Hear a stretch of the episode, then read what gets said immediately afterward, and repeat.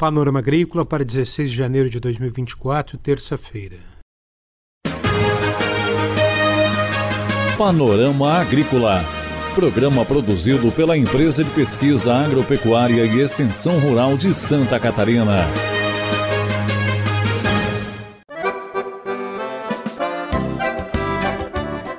Olá você, amigo ouvinte do Panorama Agrícola. Hoje, 16 de janeiro de 2024, terça-feira de lua nova. Estamos abrindo o programa para você que tem como destaque a nova rotulagem de alimentos. Na mesa de som está comigo o Eduardo Maier. A apresentação é de Mauro Moirer e o ditado é: Cavalo dado, não se olhe os dentes.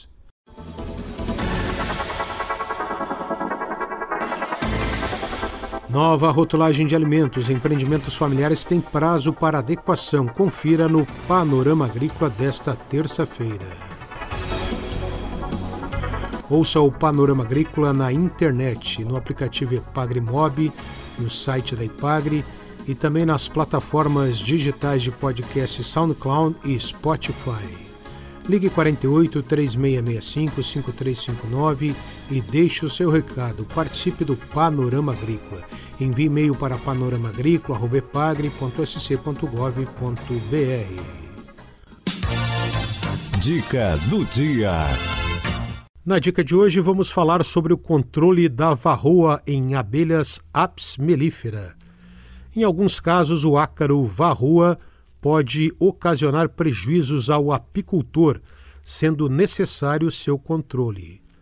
Para manter a qualidade do mel produzido em Santa Catarina, o setor apícola, em reuniões técnicas com lideranças, apicultores e técnicos, convencionou que, caso exista necessidade, vão ser utilizados apenas produtos orgânicos para o controle da varroa.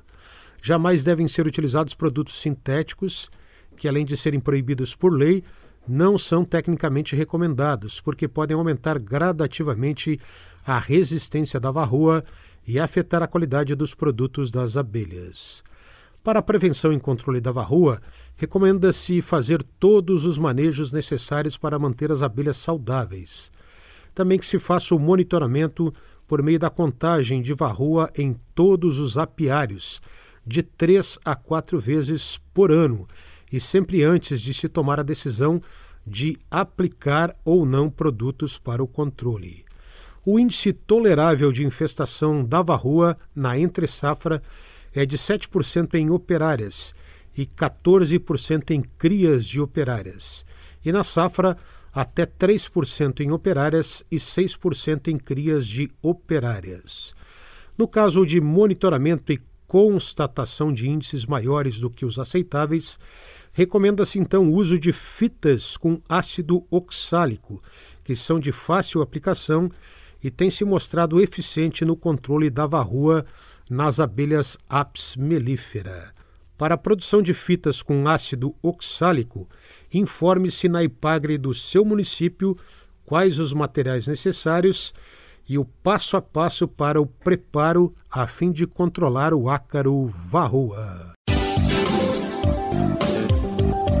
Confira a entrevista de hoje.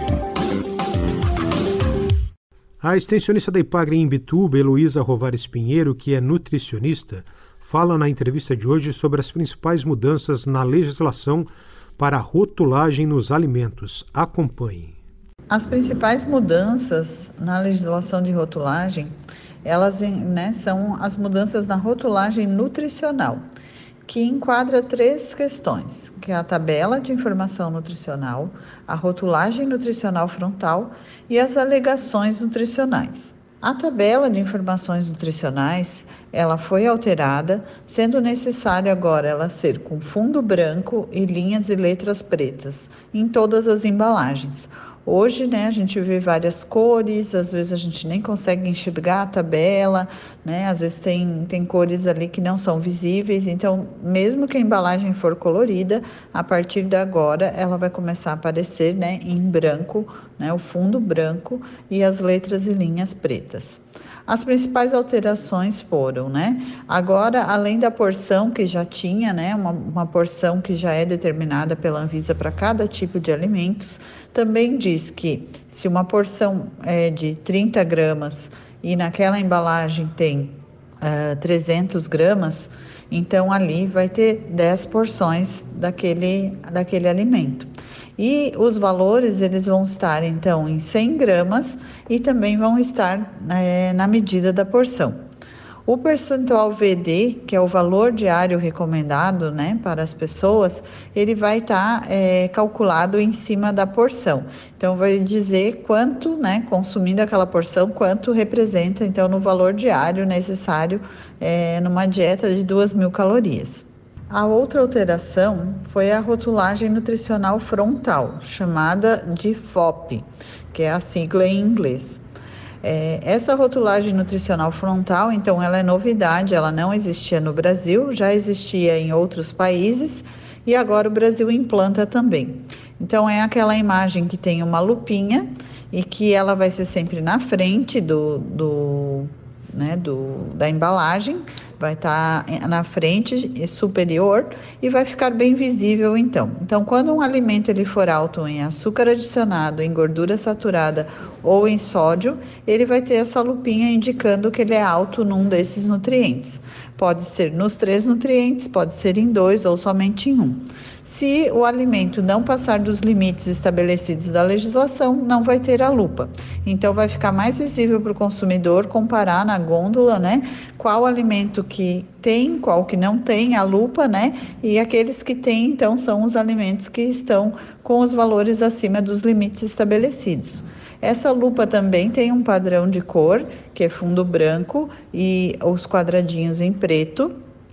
E ela vai precisar sempre, então, como eu disse, estar no, na frente da embalagem, bem visível. Ela tem tamanho, tanto a tabela nutricional como a rotulagem frontal, elas têm na legislação toda a definição de letras, de tamanhos, elas vão ser todas padronizadas.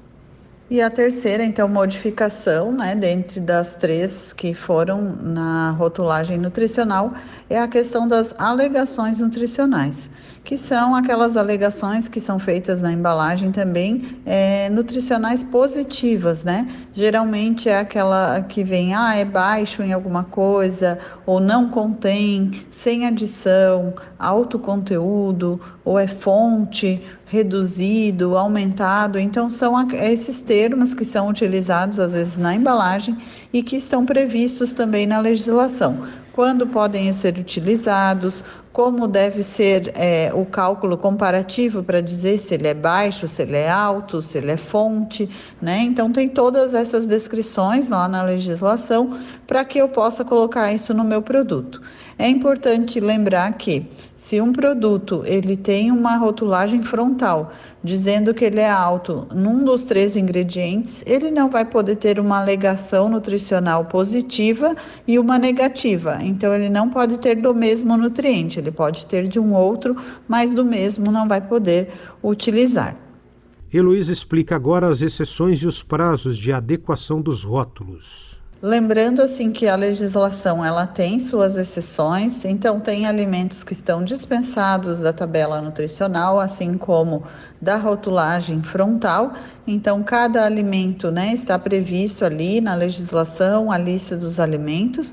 A grande maioria segue a regra, mas tem as exceções também. Lembrando que os prazos de implementação e adequação dos rótulos, né, eles começam, começaram a partir de 2022. As normas foram publicadas em 2020, teve dois anos para entrar em vigor, então em 2022, em outubro, elas entraram em vigor apenas para aqueles produtos eh, que eram destinados exclusivamente para processamento industrial ou serviços de alimentação. A partir agora de outubro de 2023, entrariam a grande maioria dos produtos da indústria em geral.